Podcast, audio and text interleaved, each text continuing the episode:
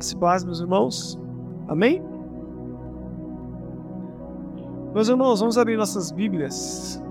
Nós temos aqui um propósito para esse ano. O texto é Mateus capítulo 6 e verso 25. Sermão da montanha, né? Sermão de Jesus Cristo. Mateus capítulo 6, versículo 25. Evangelho de Mateus, capítulo 6 e verso 25. Quem achou, fala assim, uma Bíblia. Não achou, fala também, esperem. Diz assim um texto. Por isso eu, eu, eu lhes digo, não se preocupem com a vida diária, se terão o suficiente para comer, beber ou vestir. A vida não é mais do que comida, e o corpo não é mais do que roupa. Observem os pássaros. Eles não plantam, nem colhem, nem guardam alimentos em celeiros, pois seu Pai Celestial os alimenta. Acaso vocês não são muito mais valiosos que os pássaros? Qual de vocês, por mais preocupado que esteja, pode acrescentar ao menos uma hora à sua vida? Por que se preocupar com a roupa? Observem como crescem os lírios do campo não trabalham, não fazem roupas, e no entanto, nem Salomão, em toda a sua glória, se vestiu como eles. E se Deus veste com tanta beleza as flores silvestres, que hoje estão aqui e amanhã são lançadas ao fogo, não será muito mais generoso, muito mais generoso com vocês, gente de pequena fé.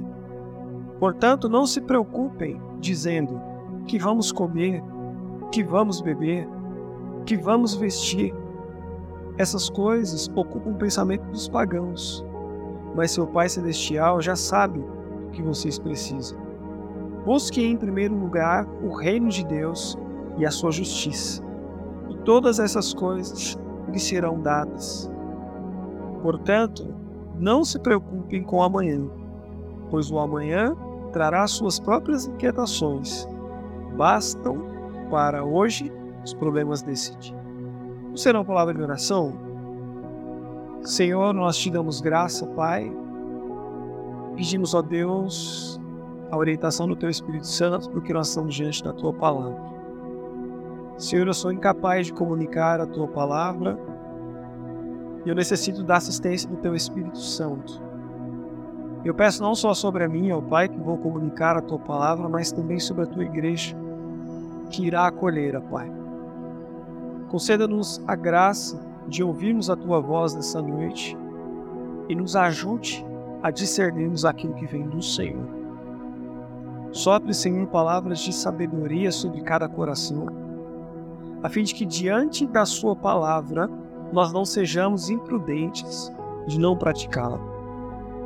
Nos conceda a graça, Senhor, de sermos prudentes de vivermos aquilo que ouvimos do Senhor, a fim de que o Senhor seja glorificado por meio da nossa vida, que nós possamos ser uma expressão do teu amor, da tua graça e da tua misericórdia, Pai.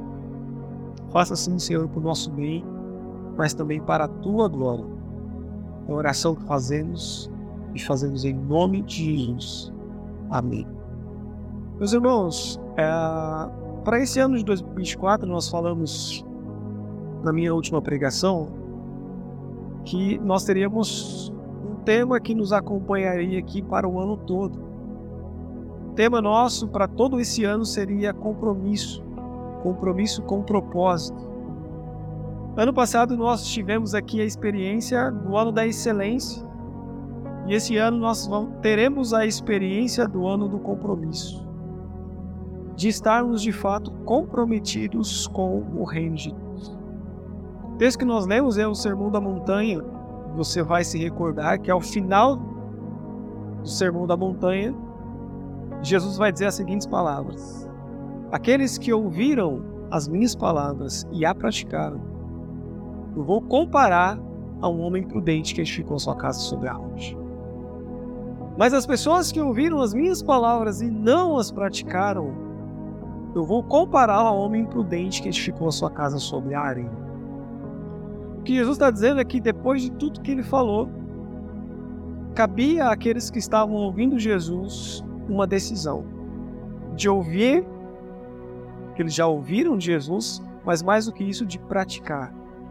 De colocar em prática tudo aquilo que eles receberam do Senhor, a fim de que eles pudessem ser comparados àqueles que são prudentes, aqueles que edificaram sua casa sobre a rocha.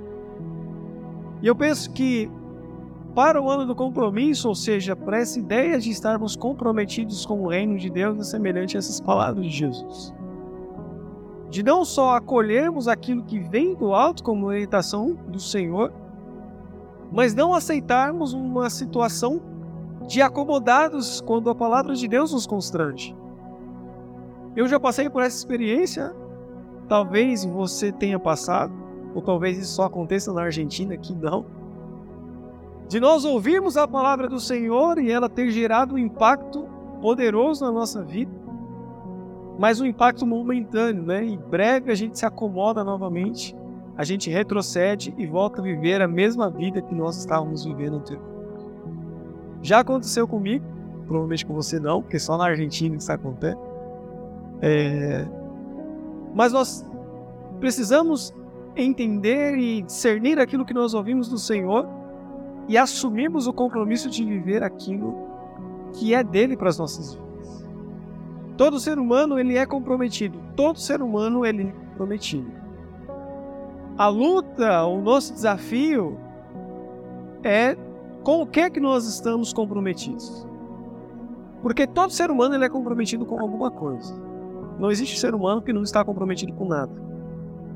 Até o ser humano que você acha que não está comprometido com nada, ele está comprometido em nada. A o compromisso dele é, é, é o nada.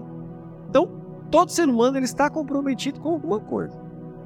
Nosso desafio, nosso discernimento é com o que que eu estou comprometido. Com o que é que a minha vida está aliançada? Qual, onde está o meu compromisso? Com o que que eu estou comprometido? Por exemplo, existem pessoas que estão comprometidas com o seu bem-estar. Falei isso na última pregação. O que significa estar comprometido com o seu bem-estar? Eu sou comprometido com estar em paz, entre aspas.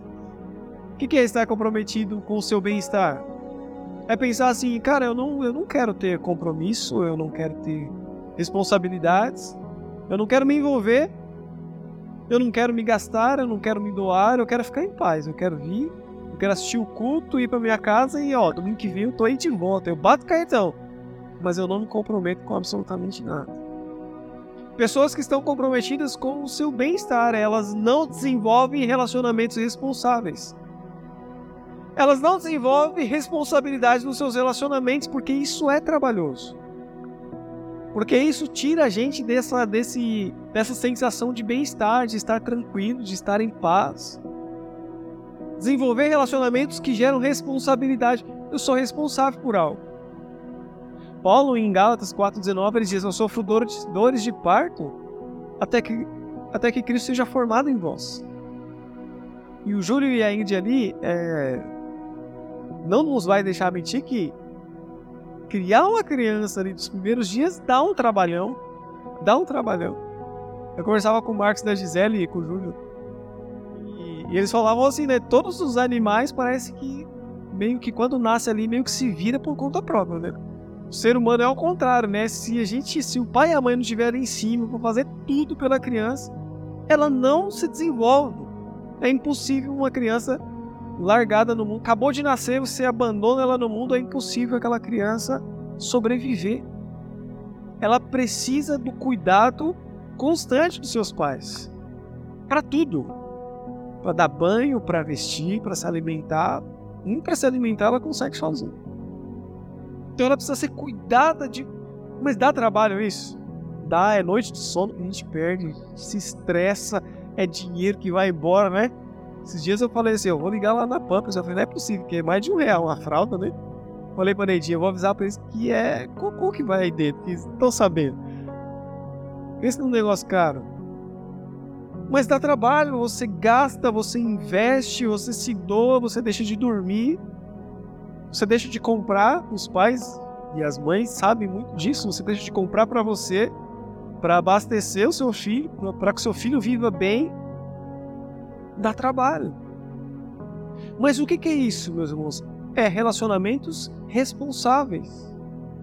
E é interessante essa ideia de discipulado, de cuidar uns dos outros, porque a Bíblia diz que isso é gerar filhos e filhas espirituais.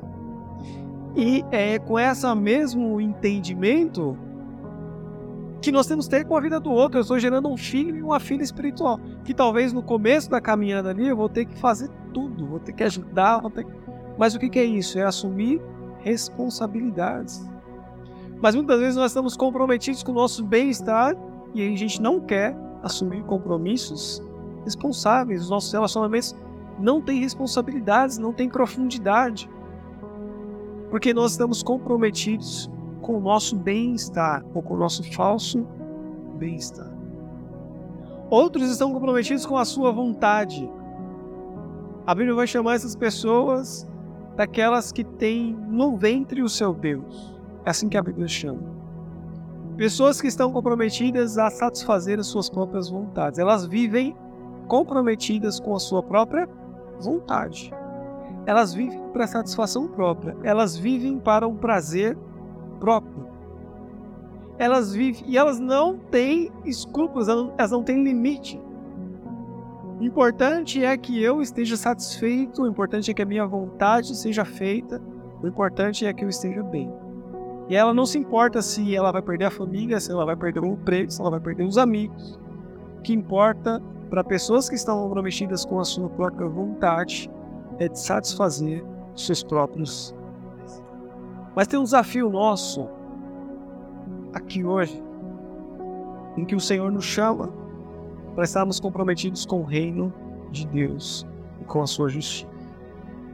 E esse compromisso fica muito claro no texto que nós lemos aqui, quando o próprio Jesus aponta algumas inquietações e preocupações que todos nós temos. Preocupações com, com o que comer ou com o que vestir. Essa é a fala de Jesus. Mas aí Jesus, ele começa a lembrar que os passarinhos não trabalham, não ajuntam em celeiros. E ele diz que nem mesmo Salomão, em toda a sua glória, se vestiu como um desses lírios do campo, que o Senhor veste, que hoje nasce e amanhã vai para o fogo. E ele diz: Não tem voz muito mais valor do que os passarinhos ou que os lírios do campo. Mas buscai primeiro o reino de Deus e a sua justiça e as demais coisas vos serão acrescentadas. É legítimo a gente correr atrás do que comer, é legítimo. É legítimo a gente comer, correr atrás do que vestir, é legítimo. O que o Senhor está falando é que o nosso compromisso deve ser na busca pelo reino de Deus em primeiro lugar. A nossa luta deve ser na busca por viver o reino de Deus. Porque a gente vai pegar todas as nossas demandas e levar aos pés da cruz e colocar diante da cruz de Jesus Cristo. E aí a gente vai entender que o nosso compromisso com o nosso bem-estar, ou seja, eu não vou me envolver com ninguém porque eu quero meu bem-estar, eu quero a minha paz, eu quero viver tranquilo. A gente vai viver, a gente vai entender que o nosso comprometimento com o nosso bem-estar não funciona.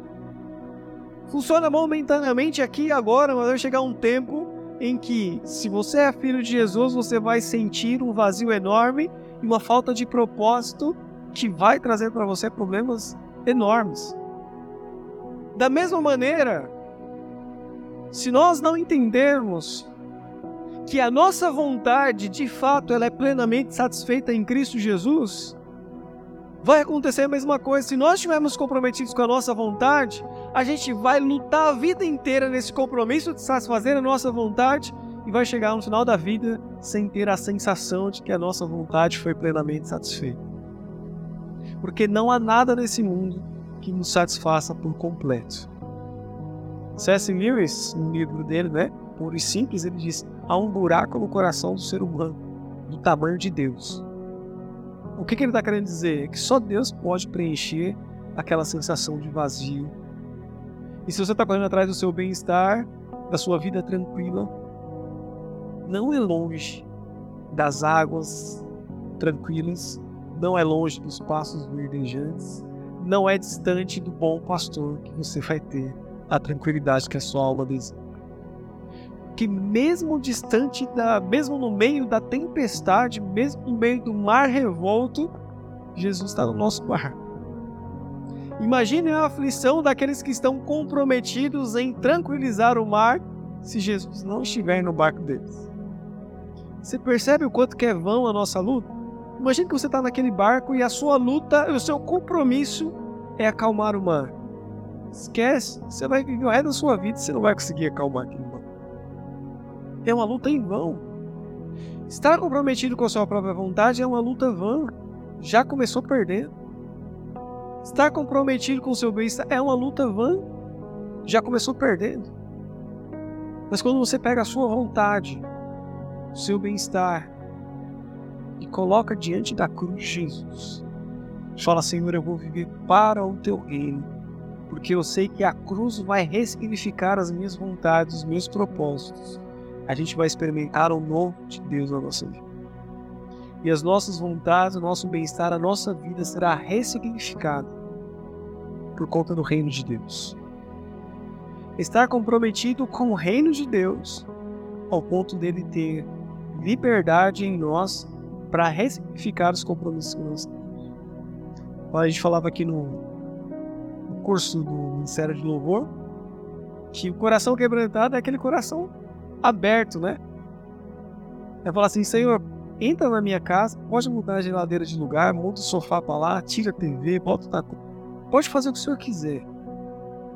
Colocar os nossos compromissos diante do Senhor e falar para Ele: Senhor, aqui estão os meus compromissos. Aqui está a minha luta, aqui está a minha busca, aqui estão os meus desejos, aqui está a minha vontade, aqui está tudo que eu quero. Colocar diante da cruz e falar: Senhor, ressignifica todos eles. E alinha todos eles conforme a tua vontade. Isso é levar tudo isso diante da cruz de Jesus. É submeter ao senhorio de Cristo e saber que de lá vem a boa, perfeita, agradável vontade do Senhor para as nossas vidas. É resignificar tudo isso em Cristo Jesus. Isso de compromisso é algo tão importante para nós. Acompanhe no verso 32. Portanto, não se preocupe dizendo o que vamos comer, o que vamos beber, que vamos vestir. Essas coisas ocupam o pensamento dos pagãos, mas seu Pai Celestial já sabe do que vocês. Olha que coisa maravilhosa, né? Essas preocupações ocupam a mente dos pagãos. Mas o seu Pai Celestial sabe muito bem daquilo que vocês precisam. O Senhor conhece as suas necessidades. Olha que nós desfrutamos de um Pai que conhece as nossas necessidades. Nós desfrutamos de um Deus que está comprometido com seus filhos. Nós estamos falando de um Deus que se compromete com a sua criação. Projeta para a gente aí, ó, Isaías 49, 15. Está falando de criação de filhos. Olha como que o nosso Deus está comprometido com a sua criação e com os seus filhos. Pode a mãe se esquecer do filho que ainda ama? Uma pergunta, né? Pode deixar de sentir amor pelo filho que ela deu à luz? Mesmo que isso fosse possível, eu não me esqueceria de vocês. É impensável, né? Você imaginar uma mãe que amamenta e deu à luz, não amar ou esquecer o seu filho. Mas aí ele diz pra gente: ainda que isso fosse possível, eu não me esqueceria de você. Nós desfrutamos de um Deus que está empenhado e comprometido com os seus filhos, com a sua criação. Deus está tão empenhado e tão comprometido com a sua aliança, com a aliança que ele fez conosco, que ele levou essa aliança até as suas últimas consequências para que ela fosse mantida. Seria muito mais fácil ele nos abandonar por conta do nosso pecado. Seria muito mais fácil ele deixar a gente de lado por conta dos nossos erros. Mas ao invés de nos abandonar, ele vai pelo caminho mais difícil, é por isso que a gente falou. Seguir o caminho de Cristo é desenvolver relacionamentos responsáveis. Ele se responsabilizou tanto por nós que deu seu filho para preservar uma aliança, uma comunhão que só é possível por causa da cruz de Cristo, que só é possível pela graça que há na cruz de Jesus Cristo. Então nós desfrutamos de um Deus que está comprometido e aliançado com seus filhos. Nós não estamos falando de se comprometer com o reino como se Deus fosse um Deus iníquo. Não, meus irmãos. Deus está comprometido com a minha e com a sua vida. E o fato que prova que isso é verdade é que nós estamos aqui hoje. E se eu perguntar para você, provavelmente você tem no seu coração uma bênção para compartilhar daquilo que o Senhor fez ou tem feito na sua vida, na sua família, diante de toda a nossa vida de pecado, diante da maneira como nós rompemos com Deus. Ainda assim, nós estamos aqui diante dele e ainda temos bênção para contar. Isso é sinal de que o Senhor segue comprometido com a sua criação e com os seus filhos. Mas o problema é que nós desfrutamos ou gostamos de desfrutar de relações de compromisso, mas nós não gostamos muito de nos comprometer. Nós gostamos de desfrutar de relações de compromisso, mas muitas vezes nós não gostamos de nos comprometer. Eu li a, essa semana que passou uma matéria de um feminicídio que houve. E eu estava lendo a matéria e uma coisa me chamou muita atenção. Foi o, o marido, né, que assassinou a sua esposa. E ali na, na matéria contava a história, né? A história é que o, o rapaz tinha uma vida extraconjugal com várias mulheres. Então ele traía a esposa dele com várias mulheres. E um dia a esposa dele descobriu. Descobriu as várias traições dele. E aí o que ela fez? Ela foi lá e quis dar o truco, né? Ela quis também trair o marido como porque ele traía ela demais e ela descobriu, mas não falou nada. Foi lá e também traiu seu marido. E aí a, a, reportagem dizia que o marido ficou revoltado com a traição. E eu fiquei pensando assim, mas como, né? Que negócio, né? Você imagina? Mas o que, que é isso? Pessoas que querem desfrutar de relacionamentos de compromisso, mas não querem se comprometer. Quer desfrutar de uma esposa fiel, mas o marido é infiel. Faz sentido isso? Não faz. Uma relação, por exemplo, empresarial. Tem bons patrões e tem patrões ruins também. Tem funcionários que são bons e tem funcionários que são ruins também. Aí pensa, você é um funcionário que rouba as horas do seu patrão, né? Você dá um migué no banheiro, você finge que tá trabalhando, não tá, aquela coisa toda. Você finge que tá comprometido, mas não tá tanto assim, né? Tal, você tá ali. Todo dia 5 o seu salário tá lá na conta. Só que você tá aquele miguezinho, finge que trabalha, às vezes dá uma enroladinha. O dia que chegar dia 5 e não tiver na conta, você vai bater lá e falar assim, ô patrão, tem uma coisa errada, hein? Que dia 5 é o dia do compromisso e você não depositou. Mas ele não parou para pensar ainda que ele não está comprometido também. Mas ele quer desfrutar de um patrão que esteja totalmente comprometido com ele. Mas ele não está comprometido em desempenhar um bom papel dentro da empresa contrário também, né? Às vezes o funcionário é extremamente comprometido e o patrão não. E o cara tá sempre ali, o cara tá sempre ali e faz e faz e faz.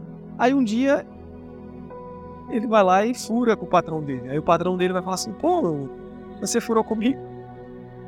Você percebe que às vezes nós gostamos de desfrutar, às vezes não, sempre nós gostamos de desfrutar de relacionamentos de compromisso, mas muitas vezes nós não estamos dispostos a assumir esse compromisso.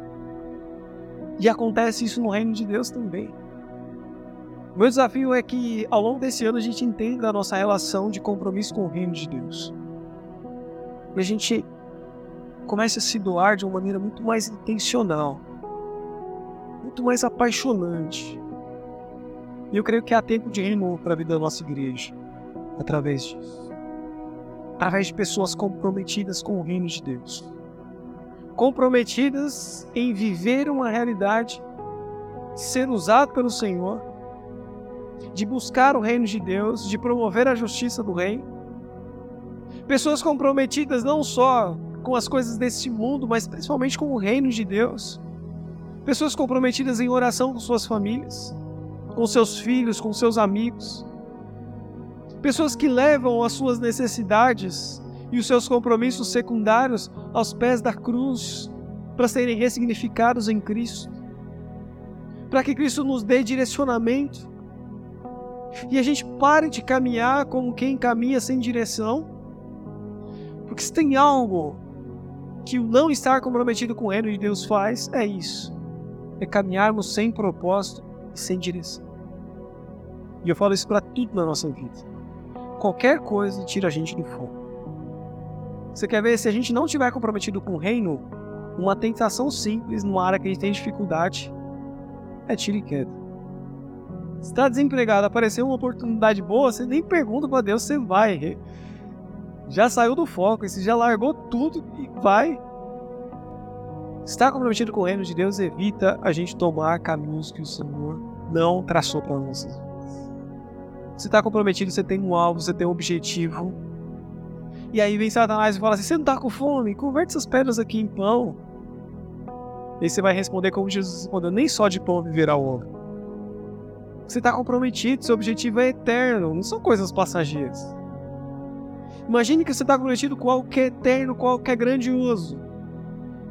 E aí vem alguém te oferece algo que é passageiro, que derrete com o tempo, com o sol. Você fala assim, cara, eu não posso trocar algo que é eterno por algo que é passageiro. Estou comprometido com o reino de Deus. Estou comprometido com vidas, com relacionamentos responsáveis. Estou comprometido em consolidar vidas, em filhos e filhas espirituais, em discipulado. Estar comprometido com o reino de Deus faz a gente olhar para Cristo como nosso grande prêmio. É por isso que Paulo diz, né? Esquecendo-me das coisas que ficaram para trás, no avanço para aquelas que estão diante de mim, para o prêmio da soberana vocação que está em Cristo Jesus, meu Senhor. Eu esqueço das coisas que ficaram para trás, eu avanço para o prêmio. O que Paulo está olhando é assim: é lá que eu quero chegar. É ali que o Senhor me vocacionou. É ali que eu entrego tudo que eu fiz aos pés dele. É ali que eu deposito a minha coroa aos pés do Cordeiro. Estar comprometido com o reino faz a gente viver uma vida intencional para a glória de Deus. E as coisas do mundo não nos faz sair do propósito. Eu sei que muitas vezes a gente não dá o retorno ao Senhor Muitas vezes não, a gente não dá o retorno ao Senhor por tudo aquilo que nós recebemos. Mas assim como um pai que não recebe de volta todo aquilo que ele investiu na vida do filho, se alegra com um abraço, eu creio que também o nosso Deus se alegra com um gesto singelo seu em direção a ele. Porque um pai nunca vai receber de volta tudo aquilo que ele gastou para educar e para criar o seu filho mas ele se alegra ver o seu filho bem. Ele se alegra em ver o seu filho feliz. Ele se alegra em receber um abraço do seu filho. E é isso que conta no reino de Deus, meus irmãos. Deus está ansioso por uma resposta sua. Assim como um filho que a gente fica ansioso para ver o que, que aquele filho vai se tornar, o que, que ele vai ser. Tal, e você imagina várias coisas. Seu filho pensa coisas totalmente diferentes de você. Você fala, não, filho, isso não dá dinheiro, mas você tem que respeitar porque é a vida dele. Mas você se alegra em ver o seu filho crescendo, se emancipando. E por mais que seu filho nunca consiga retribuir o que você investiu na vida dele, você fica feliz com um abraço de volta. Hoje eu experimentei algo sensacional na minha casa. A gente acordou de manhã, a gente colocou a mesa, tomamos café. E quando terminou o café, meu filho Benjamin, né? Ele sempre. O maior, né? que mais me discipula lá em casa é, é o Benjamin, né? E aí ele começou a tirar a mesa, limpar a mesa, colocar rostos na pia, tal, tal, tal. E aí eu falei assim, ver o que você tá fazendo isso aí. Já perguntando já aquela pergunta capciosa, né? Pra incentivar ele, meu, o que ele vai responder. Eu falei, mas por que, você tá fazendo isso aí se ninguém mandou você fazer? Assim, ó, cara. Porque isso é família, né? Não precisa esperar ninguém fazer. Eu quero fazer porque eu gosto muito da minha família. Cara, isso quebrou. Tive que ir pro quarto, sabe? Daquela respirada. Falei assim, meu Deus, segura aqui. Você percebe? O pai ele se anseia nessas respostas singelas dos seus filhos. E é isso que o pai quer ouvir de nós hoje. Porque mais do que estar comprometido com as nossas vontades e com o nosso bem-estar, Deus também está preocupado conosco, porque Ele sabe que não faz bem nós estarmos comprometidos com o nosso bem-estar e com a nossa própria vontade. No final das contas, o nosso Deus continua sendo um Pai amoroso e continua dizendo para nós: se comprometer com o reino vai fazer melhor para você.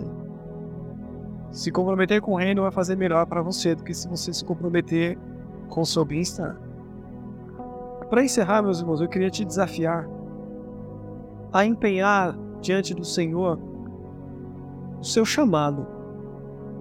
Eu sempre que falo de servir, eu falo que existe o chamado que é universal para todo cristão. Todo cristão foi chamado para servir. Todo. Mas existe também a vocação, que é aquilo que o Senhor te vocacionou, aquilo que o Senhor te chamou especificamente para si. Todos nós somos chamados a um chamado universal para todo cristão servir. Mas há uma vocação. O que é a vocação? É algo que Deus deu para você. E esse corpo ele caminha bem. Mas a vocação é algo tão especial que quando nós exercemos a nossa vocação, o corpo caminha melhor. Vocação é isso. Ser chamado é estar reunido no corpo. Vocação é saber que cada corpo tem uma função diferente. E que quando cada membro desempenha a sua vocação, a sua função diferente, o corpo caminha melhor. Você acha que a gente corre melhor com uma ou com duas pernas? Se as duas pernas exercerem a sua vocação, o corpo caminha melhor. Você acha que a gente cuida de um ferimento melhor com uma ou com as duas mãos? Então, se as duas mãos exercerem o seu corpo, a sua função, o corpo caminha melhor. A cura. Então, meu desafio é, Senhor, que eu possa estar comprometido seu reino e que eu possa exercer a minha vocação. Velho, mas eu nem sei é, qual que é a minha vocação, eu não faço ideia do que é. Você faz. Só precisa olhar para o reino de Deus e falar assim: Senhor, eu estou disposto. Eu estou disposto. E aí você vai entender sua vocação. E o desafio é de você saber que Deus não chama pessoas que estão livres. Isso é, uma, é, um, é um negócio no reino de Deus que é, é o, a gente chama de mistério, né? Deus não chama pessoas que estão assim, ah, tô sem nada para fazer, né? Vamos lá servir a Deus. Não. Olha como que é interessante a maneira como que Deus nos chama. E Deus não só nos chama, mas Ele nos dá uma vocação. Quando André apresenta Jesus para Simão, Jesus diz assim: Tu és Simão, filho de Barjonas. Mas você será chamado de Cefas, que é Pedro. Você será, você será chamado. Ele conhece Jesus e Jesus já começa a ressignificar a vida de Pedro. Vocês vão se lembrar também em Lucas, capítulo 5, na pesca maravilhosa, quando os discípulos ficam maravilhados com a pesca e Pedro diz assim: Afasta-se de mim, porque eu sou pecador. Ele sente que está diante de algo sobrenatural da figura do Cristo ali diante dele. Jesus diz para ele: Vem e segue-me. Você será pescador de homens. Jesus está ressignificando o compromisso de Pedro. O compromisso de Pedro era com aquela rede e com aqueles peixes. Mas uma vez que ele tem um encontro com Cristo Jesus, o seu compromisso passa a ser ressignificado. Você não vai ser mais pescador de peixe. Você tem um dom para pescar peixe, mas você será pescador de almas. E lá em Mateus capítulo 16, quando está todo mundo falando sobre a identidade de Jesus Cristo, Jesus fala assim: o que estão falando a meu respeito? Ah, uns estão falando que você é um grande profeta, outros estão falando que você é Elias. Jesus fala para os doze assim: e vocês? O que, que vocês dizem que sou? E Pedro já pega ah, e já dá no meio: Tu és o Cristo, filho do Deus vivo. Tu és o Messias. Tu és o Cristo, filho do Deus vivo. É engraçada a resposta de Jesus. E tu és Pedro.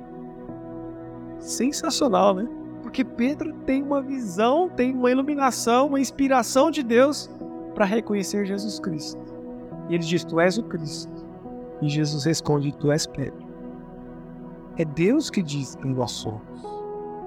É Ele que firma os nossos propósitos. É Ele que dá significado à nossa vida. E qual que é a sua vocação? A sua vocação é falar assim: Senhor, eu estou aqui diante do Senhor, Tu és o Cristo. Por enquanto eu sou pescador de homens, mas eu quero te seguir. E ele vai falar assim: ó, Tu és e a partir de hoje você vai ser isso daqui, né, meu amor? Você estar comprometido com o reino. Estar disponível. Abrir brecha no seu coração para que Deus possa realizar a obra que Ele tem para realizar.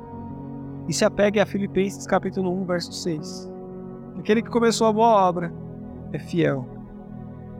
Amém? Amém.